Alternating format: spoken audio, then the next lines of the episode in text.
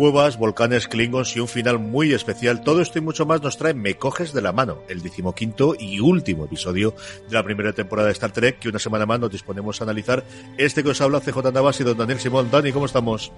Hola CJ, larga y próspera vida, Nukneg, y que el gran pájaro de la galaxia se pose en tu planeta. Casi hacemos esto, eh, tío. Casi lo hacemos. Eh, la verdad es que nos hemos hecho esperar un poquito. Échame la culpa a mí, que sabes que tú no has sido. Yo, yo sé que quieres ser muy políticamente recto por primera vez en tu vida, no echándome la culpa, pero sabes que la culpa es mía, que al final se el, me el día El día que yo tenga una cadena de podcast y un programa multimedia como fuera de series y sea el, gran timonel del asunto y me retrase, me echas la culpa, pero yo no te la voy a echar a tiempo. que además cumplimos un añito entre la última remodelación. Hoy que estamos grabando esto el, el 6, yo espero que entre el 6 y el 7 de marzo lo tendremos disponible en la cadena. Hoy cumple un añito el nuevo fuera de series.com con todo el planteamiento nuevo de la cadena y todo lo demás y estamos muy contentos y muy felices y muy celebrando el cumpleaños. Y además, mientras, mientras estaba preparando el programa y haciendo tareas mundanas aquí de casa y durmiendo a los niños, estaba escuchando el, el podcast que habéis hecho especial de, de repaso de, del año, ¿no? Y, y repasando lo que han sido los Power Rankings de, fuera de serie, hemos visto que, que, Star Trek Discovery ha estado ahí arriba todo el puñetero año, ¿eh? Toda la puñetera emisión de la serie ha estado de las series más vistas en streaming y, y destacaba Marina que The Orville también ha entrado, que The Orville que es eh, eh, pues, pues la otra serie de Star Trek que hay ahora mismo en marcha, que, algún día tenemos que hablar de ella aquí también. Sin ningún género de duda, sí, yo creo que podemos retomarla o como mínimo hacer un review ahora para cuando termine la emisión en España, pero sí era curioso este artículo que comentas tú que Marina hizo, pues desde que tenemos datos, desde que empezamos a hacer el Power Rankings, que es al final una clasificación de los episodios que está viendo nuestra audiencia. Al final todas las semanas preguntamos cuáles son las tres series que estás viendo ahora que destacas a la audiencia. Y desde que se empezó a emitir Star Trek hasta el final ha estado siempre en los tres primeros puestos y es la serie que más semanas ha estado durante su emisión. E incluso ese parón de mes y medio que tuvo en, en, en Navidades siguió manteniéndose en alguno de las semanas durante el primer puesto y ha sido la serie más vista, como os digo, durante todo este año, desde el tiempo que llevamos haciendo el Power Rankings, fue un poquito después, antes de verano, quiero recordar que fue, que, que más o menos cuando lo tuvimos. Pero bueno, eh, venimos a hablar de Me coges de la mano, es cierto que vimos el episodio ya hace un poquito de tiempo, pero podemos comentar un poquito qué nos pareció el episodio, qué nos ha parecido el final, los dos últimos episodios, que yo tengo mis Mm. reservas, como hemos podido comentar, qué nos parecieron las escenas finales, y luego, ya por extensión, hablar un poquito de qué nos ha parecido la temporada y qué esperamos para la segunda temporada. Dani, cuando, cuando echas la vista atrás, no sé si has vuelto a ver el episodio desde la primera vez que, que lo viste. ¿Qué, ¿Qué recuerdas sobre todo del episodio en cuanto a trama y en cuanto a la sensación que se te quedó al final? Eh, recuerdo mucho el final, ¿vale? Porque es, y además pensé cuántas bocas va a callar este final, sobre todo entre el fandom Trek y clásico, un saludo amigos, eh, que estaba diciendo, esto lo, es, lo llaman Star Trek por llamarlo de alguna forma, esto no es Star Trek, es demasiado oscuro, ¿dónde está la visión optimista del futuro de Star Trek, no? Esto es otra cosa. Y, y, de repente te sorprenden con ese final tan treki, CJ tan treki, ¿vale?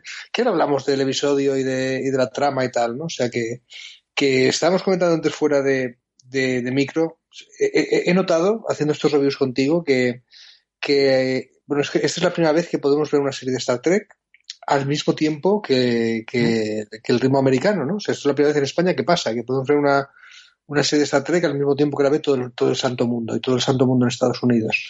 Eso hace que nuestros comentarios, consciente y inconscientemente, o porque ya tenemos una edad, vayan mucho, si te fijas, de la metahistoria, ¿vale? No solo estamos hablando de la historia del capítulo, del argumento, de la trama, sino de qué están haciendo los guionistas con esto, uh -huh. eh, de dónde sale esto, el actor se le acaba el contrato entonces tracatrá, o fíjate la trama que han metido. O sea, estamos hablando también de cómo se hace la historia de, o sea, del episodio, la metahistoria, ¿no? Y, y, por ejemplo, nos vienen a la cabeza decir cosas como, esto es un Deus Ex Máquina, CJ, esto de la solución de que, de que para que acabar con la guerra con los Klingons es un enorme botón nuclear que como te portes mal lo voy a apretar, yo no sé si es Deus Ex Máquina, yo te contaba que, que lo llamo solución nulificador supremo, porque es la que usa Mr. Fantástico cuando Galactus va a invadir la Tierra en la primera aparición de Galactus y, y Estela Plateada y Silver Surfer en, en el teoría clásico de los Cuatro Fantásticos de Stan Lee y Jack Kirby, ¿no? O sea, es de un gigante enorme que come planeta, se va a comer la Tierra, no puedes derrotarlo, y para derrotarlo, pues te, dan un aparatito que si lo aprietas, destruye el mundo, eh, perdón, destruye el universo. Y si destruye el universo, Galactus no tiene planetas para hacer ñam ñam. ¿no? Y entonces con eso, pues logran decir, pues no destruyes la Tierra o, apri aprieto el botoncito. Y aquí la solución es muy parecida, ¿eh? es una solución nulificador supremo que no sé si es una derivada del Deus Ex Máquina o cómo está esto. Sí, yo creo que es, eh, y podemos comentar un poquito el episodio. A mí no es, no me han gustado especialmente los dos últimos episodios. Creo que lo más fojito de. Pero te ha gustado el final. De la primera temporada, pero se me erizaron el pelo. Es decir, te diría los pelos como escarpia, pero es que suena a frase hecha ya que me está riendo. No, no, no. Es decir, desde que vi el NCC 1, que es lo que te aparece al minuto y medio antes de que termine el episodio en eh, cuando está analizando de dónde viene la señal. Y luego, evidentemente, bueno, en cuanto empieza a verse la silueta de la Enterprise y empieza a Ah, sonar la sintonía, es una cosa de, de eh, eh, eh, bueno, pues sí, es fanservice total y absolutamente. Es ¿Y qué? totalmente, pues sí, y, y bueno, yo he entregado, totalmente entregado, totalmente entregado a la causa de, de, de decir, hombre, ha valido la pena por los episodios, tampoco, pero casi. Pero casi, Vale. casi, sus lo perdono todo por estos últimos 15 segundos. ¿eh? Llega- lle- lle- inauguramos vuestra- nu- nuestra sección favorita, no sé si de alguien más, que es eh, CJ y Dani tenían razón. Porque yo recuerdo que tú, esta vez fuiste tú, eh, y tú- y- no me acuerdo en qué capítulo, dijimos, venga, ¿tú qué crees? Creo que fue en el, segundo de Harry Madden, en el bucle temporal, que hacían una primera mención a la Enterprise, o sea, nos recordaban que, que la Enterprise estaba dando vueltas por ahí, aunque el capitán no era, no era Kirk, era Christopher Pike. Y dijimos, venga, ¿tú qué dices? ¿Que vemos antes a Spock o a Kirk o que vemos antes a Enterprise? Y tú, CJ Navas, dijiste, eh, acaba el episodio saliendo la Enterprise. O sea, acaba la temporada saliendo la Enterprise. Y una vez más, pues aplausos. ¡Yeah! Te juro que ni me acordaba. O sea, tiene toda la Pues, lógica del sí. mundo y, y, y me parece muy bien, muy- lo opino muy bien, pero, pero no me acordaba para nada. Ahora, ahora que lo estás diciendo tú, tengo la- el vago recuerdo, pero de te juro que no me acordaba para nada. ¿eh? Pues Para nada, nada, no, para cuando- en, en- en cuanto salió, o sea, lo primero dije, oh, qué buena Enterprise, y luego dije, CJ Navas, como que dice Khan, ¿no? Pues así. Ay, señor. Así que sí, yo de verdad que se los perdono casi todo.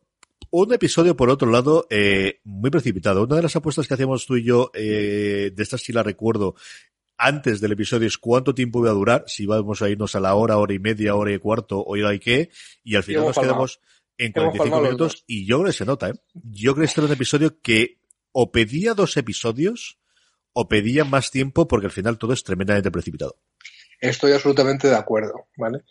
Empieza con el locurón del episodio anterior, ¿vale? Que creo que fue en el episodio anterior cuando establecieron, ¿no? Oye, vamos a hacer un salto temporal, un salto de, de esporas y nos vamos a materializar dentro de una cueva, ¿vale? Y no tenemos el mapa del lugar, pero nos vamos a materializar dentro de una cueva y no te preocupes que no vamos a materializarnos dentro de una roca ni nada.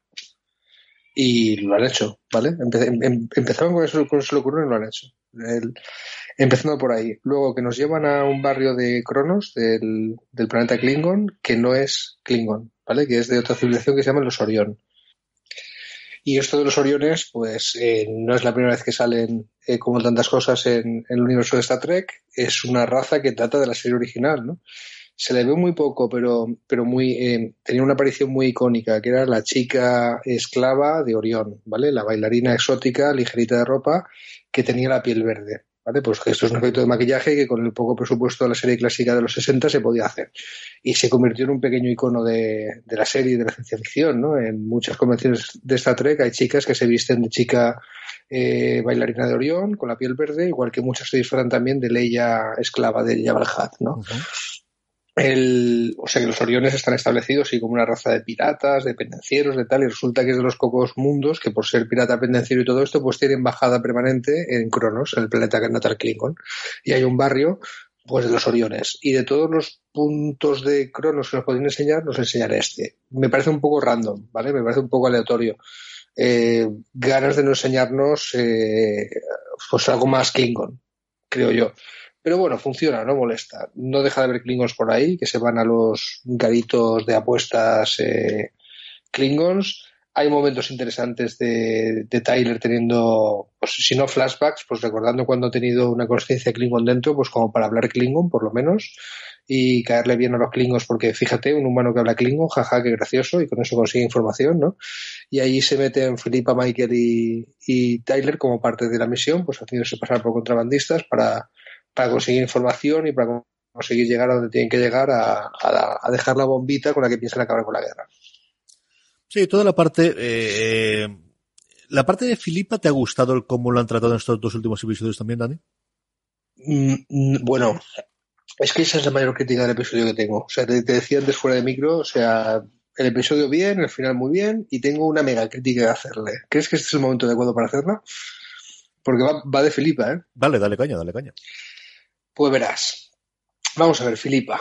Eh, es la Filipa malvada, la emperatriz malvada del universo espejo, ¿vale? Entonces tiene un plan que para la federación buena del universo eh, normal es súper out of the box, ¿no? O sea, necesitamos pensar algo mm, fuera de cómo piensa la federación porque si no, eh, nos vamos a nos vamos a la porra, ¿no? O sea, y, y, quién mejor que alguien que no es de la Federación, sino que es de todo lo contrario, ¿no? Para hacernos pensar de esa forma. Entonces le ocurre este plan loco de, de ir a llevar la guerra al planeta Klingon y amenazarles y tal, vale, bien. Hasta ahí está jugando un papel, ¿vale? Es una situación desesperada, exige medidas desesperadas. Ahora hablamos de, del gran dilema del episodio, ¿no? Que es lo de si el miedo nos tiene que hacer eh, olvidar nuestros principios por un bien mayor, porque tenemos mucho miedo. Esto es la chicha chicha chicha del episodio, es muy trequi la cosa y ahora hablamos. Pero te voy a hablar de lo que me ha chirriado de Filipa. Vamos a ver. Star Trek Discovery, precisamente tú, precisamente la serie que has sacado, la primera serie de Star Trek en sacar personajes LGTB regulares, que ha sido portada de The Advocate, que es la revista oficial del movimiento LGTB, por así decirlo, en Estados Unidos, por la pareja de regular de personajes gays que tienes, vas y me haces con un showrunner eh, eh, fuera del armario, con, una visión de la diversidad sexual brutal, vas y me caes en uno de los mayores tópicos de Hollywood y de la serie de televisión de la historia en lo que se refiere a mostrar la bisexualidad, ¿vale? El homosexuales ha habido en, las películas eh, durante mucho tiempo. Lo que pasa que una de las cosas que consiguió el movimiento LGTB acabar con ello es un tópico de que estaba muy bien sacar un personaje gay mientras fuera un rasgo de lo malvado que era, ¿vale? tú si querías sacar un personaje que era malvado, pues lo hacías que le gustaban los señores si era un chico, le gustaban las señoras si era una chica, y con eso pues era, era como un rasgo más de, su malignidad, ¿no? Igualmente con los bisexuales, ¿vale? De hecho, en Star Trek ha, quedado nuestro tópico muchas veces. Acuérdate que en Espacio Profundo 9, cuando nos íbamos al universo espejo, en Espacio Profundo 9, salía la, la Kira espejo. ¿Y cómo sabías que era malvada? Porque le gustaba la carne y el pescado. ¿Vale? Porque se tiraba señores y se tiraba señoras. Pues aquí cogen y para y vuelven a caer en esto. O sea, en una serie que está rompiendo el tabú de la homosexualidad de Star Trek, que no había mostrado un personaje abiertamente gay hasta ahora, y mira que han tardado 50 años en, hacerlo, para decirnos lo malvada que es Filipa, nos hacen ver que en el planeta este de Orión le gusta la carne y el pescado, y se tira un señor y se tira una señora. Pues esto es una forma estereotípica de mostrar la bisexualidad, que no le hace ningún favor a la visibilidad del movimiento LGTB y, de la comunidad bisexual en particular, en la que me parece mentira que un showrunner de la comunidad LGTB haya caído. ¿Qué quieres que te diga? O sea, ha, sido una pequeña, pequeña decepción que creo que no se han dado ni cuenta, ¿no? De que estaban repitiendo el cliché de, de la Kira Espejo, pues Filipa Espejo es mala y como es mala es bisexual y no hay manera de mostrar un personaje bisexual si no es como su bisexualidad como un rasgo de, de lo maligno que es, ¿no? De lo pervertido, de lo de, de lo degenerado que, que es. Pues, pues muy mal. ¿Qué quieres que te diga? Muy mal. Creo que, creo que han metido la pata fue una escena que además salía sin ton ni son y, y es muy ni siquiera jugaba, sí. porque si siquiera, si hubiese sido una parodia o intentar hacer un reflejo de lo que clásicamente eh, tenía Kirk, ¿no? Desde siempre se acostaba con la chica, fuese del color que fuera, que según era el maquillaje, puedes encontrarla, pero me pareció tan extraña sin entrar en la parte que, que tú analizas, ¿no? Que, que, ahí conoces mucho más que yo, es algo que, ha ocurrido también, por ejemplo, con The Good Fight en esta última temporada, en el que tienes un desnudo que también es sin ton ni son. Yo no sé si es una cosa que se ha empeñado de, mira, ya estamos en CSB All Access, no estamos en la cadena en abierto y podemos hacer estas cosas, pero no acaban de coger realmente el punto, ¿no? De, de, no, no, somos HBO, pero queremos serlo de mayores y no sabemos exactamente qué hacer con este tipo de escenas. Bueno, en el sector Trekkie que está metiéndole hostias a Discovery precisamente por ser poco Trekkie, ¿vale? Decir, es que esto es muy oscuro, es que esto es muy tal. También le ha metido fetadas a esto, ¿no? O sea, en plan de Star Trek se supone que es una serie familiar, una serie para todos los públicos y este tipo de escenas de sexo súper random, injustificado, pues eh, van a espantar a una parte de la audiencia. Esto lo han dicho amigos nuestros de otros podcasts de Star Trek que han criticado este tipo de escenas precisamente porque mm, como que se han pasado de progres, es lo que vienen a decir nuestros compañeros. Y yo la critico exactamente por todo lo contrario, porque no, no, hay, no hay nada más retrógrado que mostrar la bisexualidad como un signo de, personaje maligno. O sea, no hay nada más retrógrado que eso. Y estamos en 2017, señoras. 18, Dani, 18. Tú te quites años. Coño. No te quites años que, que, contar de Sí, esto pasa los primeros meses del año. Tienes razón. Por lo demás, eh, ¿alguna cosita más que te quede del episodio y hablamos un poquito ya de toda la temporada? Pues bueno, deberíamos comentar al final, ¿no? El, vamos a ver, primero el dilema ese que comentábamos. Eh, la chicha de un episodio de Star Trek bueno y, hay mucha audiencia que se ha enganchado de Discovery y aún no sabe lo que es un episodio de Star Trek normal de llegamos a un planeta y, oh, hay una civilización rara, ¿vale? Con un aspecto que en realidad es de nuestro mundo, de la vida real, pero que para hablar de él en un contexto no censurable y abriendo la mente, pues lo hacemos en un ambiente alienígena y ya está, ¿vale? Eso es el episodio clásico de Star Trek, ¿no? Con un dilema, ¿no? Un dilema moral. Y aquí el dilema moral es la chicha del episodio, que es eh, el discursito que le tiene que dar Michael Burnham a la almirante, diciéndole, pero tú eres este, flota estelar o qué te pasa, ¿vale? O sea, tú eh, estás de acuerdo en hacer eh, volar el planeta Klingon para acabar con la, eh, con la guerra, pero eso es el modo superante de la flota estelar o, qué, narices es, ¿no? No, es que los Klingons van a destruir la flota estelar. Bueno, los Klingons a lo mejor destruyen la flota estelar si llegan y destruyen la Tierra y nos ganan una guerra. Pero es que si tú haces esto, si tú haces esta solución tan poco diplomática, tan poco idic, tan poco buen rollista, quien se ha cargado la flota estelar eres tú, bonita. Mm. Eso es lo que le viene a decir Michael Burnham, ¿no? Y tiene más razón que una santa y es la chicha del episodio y la y, y, a lo mejor por el poco metraje que decías tú pues es muy rápido el achante de la, del almirante, pero ni le discute, ¿no? Se agacha las orejas y dice, pues vas a tener razón, mm, o polizona rebelde, eh, ¿cómo se llama? Amotinada, ¿no? O sea, tú que eres la amotinada y resulta que es la que más está la, la, que más está defendiendo los valores de la flota estelar, ¿no? Y acaban prevaleciendo, acaban prevaleciendo esos valores y son parte del discurso final que tú sabes que, pues, te puedo contar muchas historias personales al respecto, pero este final, en las últimas semanas que hemos tardado desde que hemos visto el episodio en hacer el review, ha tenido mucha repercusión en mi vida, más de la que pensaras, ¿vale? Eh, no me quiero poner demasiado trascendente, pero, pero sabes que estoy metido en política, sabes que estoy en un cargo público ahora mismo. Eh, tengo algunos compañeros que están viendo la serie y les he tenido que recordar en una situación seria sería este final, ¿eh? O sea, porque, porque esto de que el miedo, la precipitación, las prisas te hagan olvidar tus principios es algo que ocurre con más frecuencia de la que nos paramos a pensar. Y yo me he visto obligado, de, y de verdad que no quiero que esto suene demasiado solemne, ¿no? Y demasiado ridículo, pero, pero a un compañero le he tenido que recordar, oye, ¿te acuerdas del final de Star Trek? Sí. Pues perdóname, pero lo que estás proponiendo que hagamos es eh, olvidar nuestros principios por el miedo. Y me ha dicho, pues tienes, pues tienes razón. Esto me ha llevado a hacer un, pues si no un meme, pero una imagen de Michael Burnham con un estatua del discurso que me he puesto en, el sitio donde trabajo porque, porque así de poderoso es este mensaje. ¿eh? Es un discurso nivel Aaron Sorkin, ¿vale? De, de, o sea, un discurso de política ficción, pero que puede ser una cita realmente inspiradora para, para la política o para la vida real. Así de poderoso me ha parecido el discurso del final de, este que pedirlo. Es que es muy humano, Dani. Es que al final es, es, de lo que estamos hablando. Yo luego, por lo demás, eh, el hecho de que se escase Filipa no me acabó de matar tampoco, pero es que en general es que el, episodio no me mató mucho. No, no puedo decir otra cosa.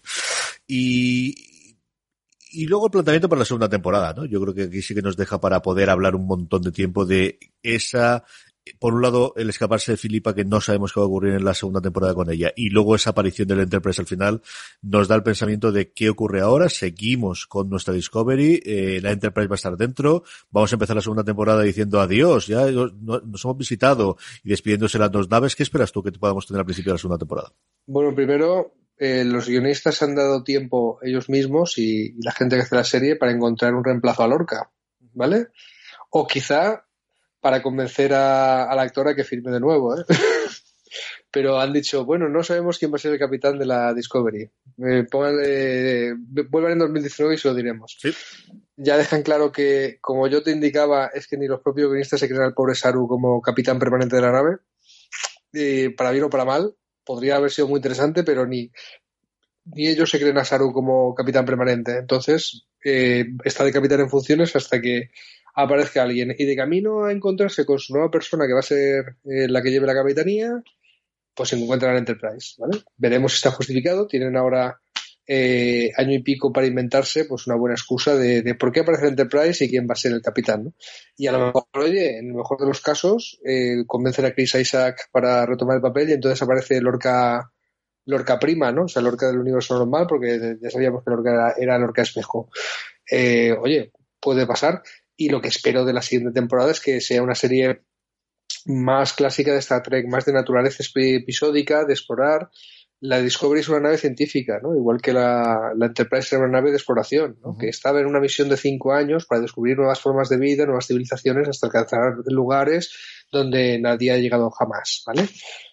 Bien, pues es, eso que es, eso que acabo de recitar, para quien no le suene, es eh, la frase con la que empezaban todos los capítulos de Star Trek de la serie clásica, de la nueva generación, pues eh, es lo que espero ver en una serie de Star Trek. Y ya he dicho que las tramas largas están bien, no han abusado de, de los arcos argumentales, más bien hemos tenido paisajes, ¿no?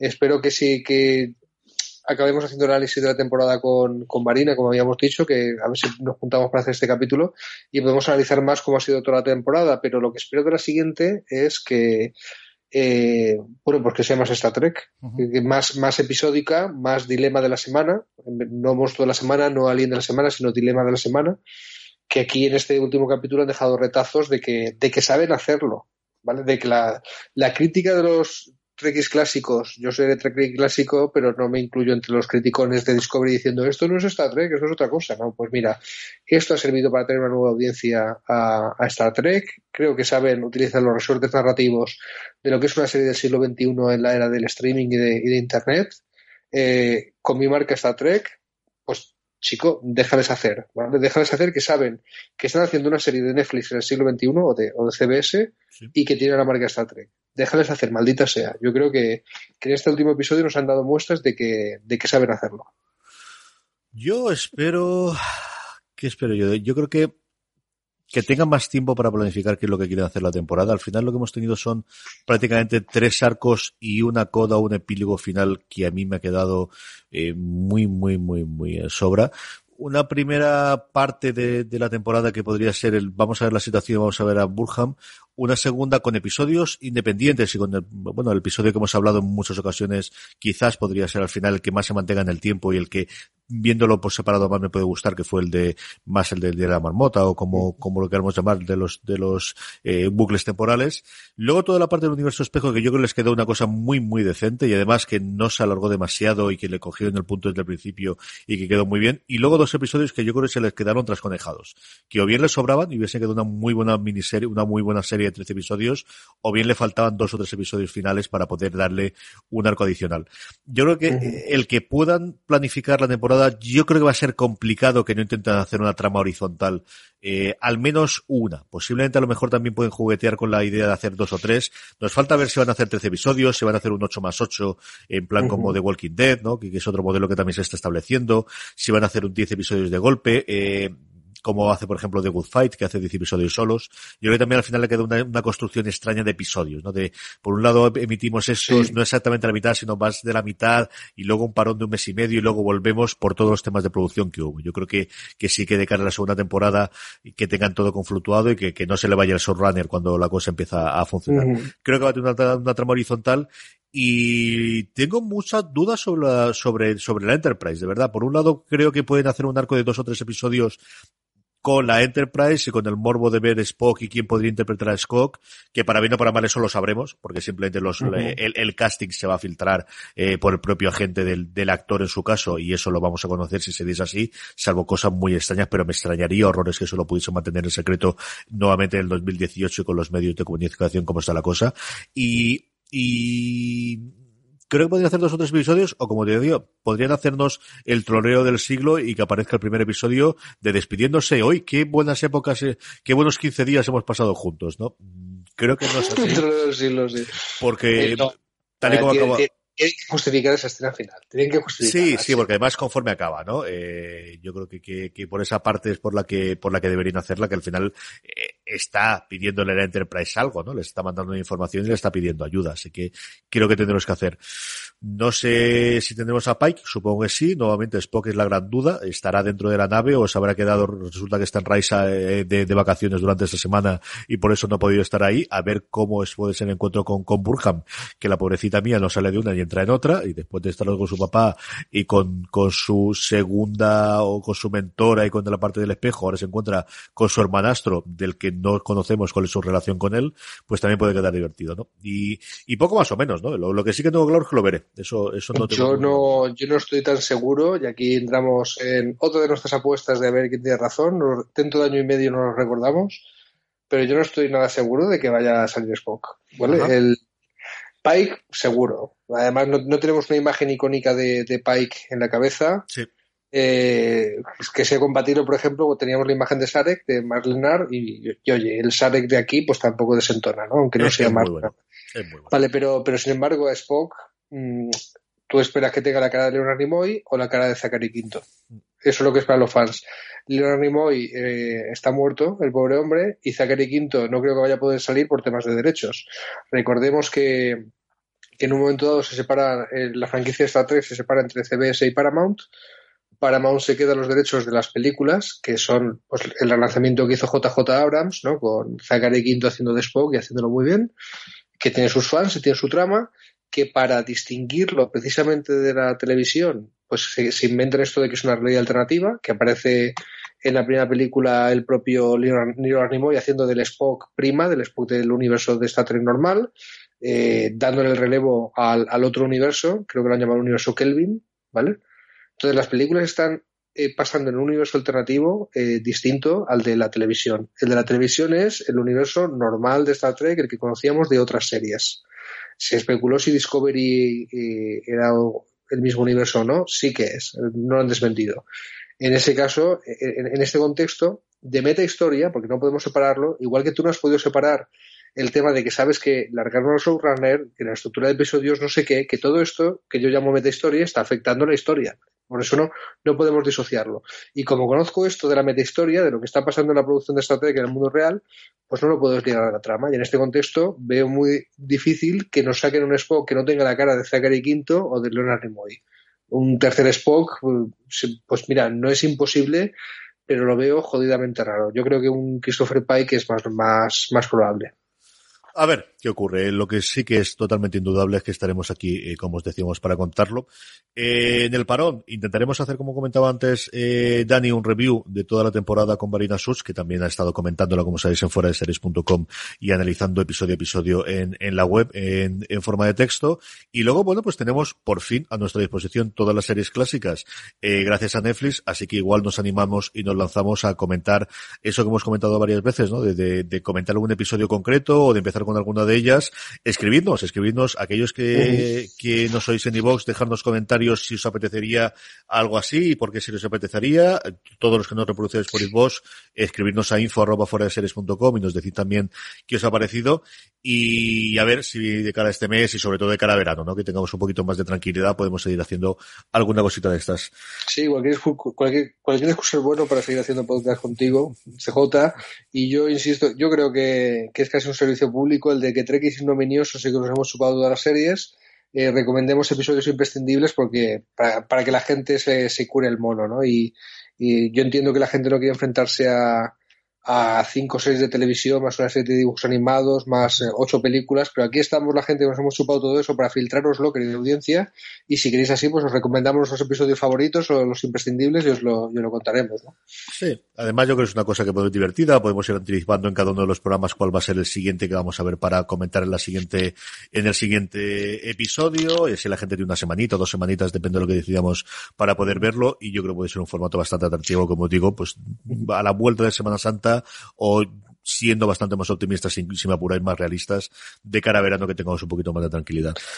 Tenemos comentarios, ¿no? De, sí, de teníamos un comentario seguro en... Da un segundo, que lo recupere de iVox. Yo lo tengo aquí ya. Léelo tú. Ok, sí, pues nuestro amigo Fernando Montano, que sabéis que está haciendo un podcast con, con mis ex compañeros del Club Estrategia Alicante, Javi García Conde y, y Antonio Barnett, él nos está contando que nos recuerda que hemos palmado CJ, que ni 60 ni 90 minutos, ¿Cierto? al final un capítulo de 45. Se han decantado por hacer un final de temporada y un capítulo muy Star Trek, resuelto con todo con diálogo y no con disparos. El último minuto me hace pensar que la segunda temporada será mucho más de exploración y de aventuras, larga vida y prosperidad, compañeros. Pues aquí está Fernando Montano, eh, igual que yo, a lo mejor confundiendo los deseos con la realidad. Yo creo que es más probable lo que tú dices. Eh, recordemos también, imposible otra vez separarse de la meta historia. Sabemos que que originalmente se planteó esta Trek como una serie antológica en la que cada temporada pues no tuviera nada que ver con la otra, en plan American Horror History, y que, y que ocurrieran naves distintas, creo que algo de esto había, ¿no? el, bueno, pues a lo mejor el heredero de aquella concepción original es que aquí sí hemos tenido la trama de las esporas, la trama del universo espejo, del Lorca espejo, al final que ha sido la trama tal, pues se inventen otra cosa, ¿no? Pero interesante también las piezas del tablero, ¿no? Que, han dejado por ahí. Tyler está en el mundo Klingon, Philippa está por vueltas, Harry Mad pues sigue siendo una pieza que pueden coger en un momento dado, ahora sale la Enterprise. Oye, pues las piezas del tablero que han, diseminado y que echarán mano de ellas en algún momento, pues, pues son interesantes, ¿no? Sí, yo creo que te quedan un montón de actores que han sido importantes esta temporada que falta ver qué peso pueden tener en la segunda. Actores, porque al final, realmente el, el trío calavera que nos ha quedado en la nave son tres. Tenemos cuatro o cinco personas más en el puente de la que, y lo hemos comentado varias veces en el episodio, no sabemos prácticamente nada, aparte de su aspecto físico y lo que intuimos un poquito de su personalidad, saliendo de Saru, eh, saliendo de Burham y, saliendo de, se me ha ido el nombre de esta buena mujer, y de Tilly, no sabemos absolutamente nada más de lo del puente y no nos queda nadie más dentro del puente de, de la, de la Discovery de hoy y, y lo normal en cualquier serie, yo no digo de Star Trek, sino de cualquier serie es que tengamos seis, siete personajes cuando es una serie coral de este plan, eh, alrededor de ellos y nos falta como tres o cuatro personajes. No sabemos. Pues ojalá, pues sí, ojalá pase eso. O sea, ojalá pase que conozcamos más de los personajes del puente, pero me temo que en la siguiente temporada vas a tener que eh, introducir a una nueva persona que ocupa la capitanía, más lo que ocupe lo de la Enterprise, ¿no? Hola, soy Christopher Pike, ¿cómo están? Eh, ahí no le veo mucho margen para presentarnos más a los personajes del puente, pero bueno, siempre está la solución clásica de Star Trek, que es un away team, ¿no? Un equipo de salida. Oh, Dios mío, hemos llegado al planeta de la semana tenemos que bajar, ¿vale? La capitana se queda en la nave, la clásica se iba, ¿vale? Pero venga, pues hoy bajas con la chica esta que tiene un implante cibernético del puente y así de paso vamos a ver más de ella esto puede pasar, ¿no? Si vas introduciendo a los personajes secundarios en el awaiting para darle más protagonismo, pues podrían hacerlo. Otra patata que nos tiramos y de aquí a año y medio veremos si tenemos razón. Hay otra última posibilidad y es que por algo que ocurre en los dos primeros episodios, el primer episodio cuando lleguemos, una de las dos naves, sea la Enterprise o sea la Discovery, se vaya a freír puñetas y esto sea un nuevo Voyager en el que tengamos que combinar las eh, tripulaciones de las dos naves para crear una única nave a partir de ahí y de ahí tengamos tres o cuatro personas de la Enterprise que se una a la Discovery o viceversa. Traca, tra. Mm, podría ser. Sería más fanservice todavía, pero bueno, lo compraríamos perfectamente. En fin, que nos falta un poquito todavía para hacer esto, así que eh, estaremos al tanto, veremos las noticias, como os digo, al menos la parte de casting esa es inapelable, que, que lo conoceremos conforme se estrenan. A ver qué nos dice CBS All Access y por extensión Netflix en cuanto a la siguiente temporada, si vamos a ir a finales de este año 2018, si el estreno no se va a producir hasta el 2019, porque yo no recuerdo si hay algo oficial. Dani, tú que has visto más alguna cosa últimamente americana, teníamos fecha ya no de retorno, sino de si ellos desde el principio han dicho de no esperéis nada para este año que llegará el año siguiente. No, lo más parecido que fuente de información que he visto y no es nada privilegiado es el último episodio de After Trek y no sueltan prenda a los tíos, ¿no? O sea que estará en producción, pero, pero de todas formas eh, estoy muy tranquilo porque las cifras de audiencia lo han petado y la serie lo ha petado y el futuro de la serie está más que asegurado. Tú das por seguras ya siete temporadas mm, yo creo que no hay nada que no, no, nos haga pensar, ¿no? O sea, mucho tienen que meter la pata en las siguientes temporadas para ver que no tenemos esta trepa rato. Así que en ese sentido estoy, estoy tranquilo, puedo tener paciencia. Si me da mono, tranquilos señores que tenemos cinco series de Star Trek y una serie de dibujos animados y, y nueve o diez películas que haya perdido la cuenta para, para ver, ¿no? Sí, durar va a durar muchísimo. Yo no sé exactamente los contratos si será igual que ocurría antiguamente en el caso de las emisiones en abierto, que el estándar era siete años y eso en parte es lo que hizo que, quitando pues Enterprise y la serie clásica todas se fuesen esos siete temporadas. No sé cómo será el caso aquí. También tienes mucha más gente que está saliendo y entrando de la tripulación por, por motivos de, de, de, de los personajes y de la historia pero desde luego no va a ir a menos. O sea, a día de hoy no, le queda poco, ¿no? Y más aún teniendo en cuenta que estamos en, temporadas, esta ha tenido 13, 15 episodios, perdóname, no sabemos tampoco si la segunda va a tener 15, vamos a ir a 10 o, como os digo, lo que podría ser mi apuesta que fuesen a 16 y hiciesen 8 más 8, que es el modelo de, de The Walking Dead y parece que funciona. Bueno, y luego está otra, otra meta historia que se puede, que se puede enredar en, en, las tramas de esta Trek, que es la existencia de The Orville, ¿no? O sea, el otra, lo, que, lo, que hemos llamado la otra serie de Star Trek que está en marcha, ¿no? O sea, esta serie es el Mafarlán, el de Padre de Familia, pues con mucho humor que no viene muy a cuento, pero se ve que el hombre Pero que tiene sus fans, ¿eh? Porque a mí no me gusta absolutamente nada, pero hay gente que la parte, de las partes que más me gusta, de, más le gusta de The Orville, ¿eh? Es que, es que yo creo que hay que ver las dos, ¿vale? Y no pasa nada, o sea, que la gente esté discutiendo cuál te gusta más, tal, cuál es más Trek y cuál, pero, pero digo yo, hay que elegir. En serio hay que elegir, o sea, ¿No hemos superado ya el debate Star Trek y Star Wars? Tío? ¿De verdad no lo hemos superado ya? No, pues, ya pues debería, de, pues yo sí, tío, yo hace tiempo que lo he superado y he dicho, pero yo no voy a elegir, yo voy a disfrutar de las dos, yo soy más trekkie que otra cosa, ¿vale? Pero yo voy a, a ir a las nuevas de películas de Star Wars al cine con la ilusión de un niño y, y no me vengas con que soy trekkie, ya sé que soy trekkie, tengo una camiseta de Star Trek a ver la película de Star Wars y da igual, ¿vale? Y mis amigos que les gusta Star Wars luego se vienen conmigo a ver la de Star Trek y, y no pasa nada. Pues con esto igual, coño, o sea, The Orville es un homenaje, una carta de amor eh, eh, a lo que era el espíritu de la serie de la nueva generación, ¿vale? O sea, eh, algunos están diciendo es que Star Trek es, eh, Discovery es muy oscuro y The Orville es más luminoso, más fiel al espíritu Trek y tío, tío, déjame, déjame ver qué quieren hacer los guionistas de Discovery con eso que tú y yo llamamos espíritu Trek, ¿vale? Pero eso no me impide disfrutar de The Orville. Ahora, te digo que como la audiencia de The Orville se ponga seria, acabará afectando a Discovery de una forma u otra. Hay un antecedente, acuérdate cuando empieza a petarlo Babylon 5 sí. y hay una serie de Star Trek en marcha que nos gusta mucho que se llama Espacio Profundo 9 que empieza a, a, contagiarse mucho de Babylon 5. Ostras, que si esto lo está petando, pues acaba influenciando a los guionistas. Y, y Babylon 5 era una serie de una estación espacial que tenía que fue de las primeras en presentar no, no episodios sueltos, sino tener un arco documental, y Espacio Profundo 9, que empezó teniendo episodios sueltos, acabó teniendo un arco documental. Sí. Eh, o sea que si The Orville empieza también a tener sus temporadas, a tener sus audiencias y tal, puede que se acabe enredando en la trama de Discovery, perfectamente. Y estaremos, como os comentaba todos antes, aquí para contarlo. Dani, un abrazo muy fuerte y nos hablamos dentro de pronto. Un abrazo muy fuerte, la Game Próspera Vida. Tengo muchas ganas de seguir grabando contigo. Y a todos vosotros, querida audiencia, espero que hayáis disfrutado con estos recaps que hemos ido realizando de todo Star Trek Discovery. Sabéis que tenéis muchísimo más contenido, tanto de Star Trek Discovery como del resto del mundo de las series en fuera de series.com. Y como siempre os digo, recordad, tened muchísimo cuidado y fuera.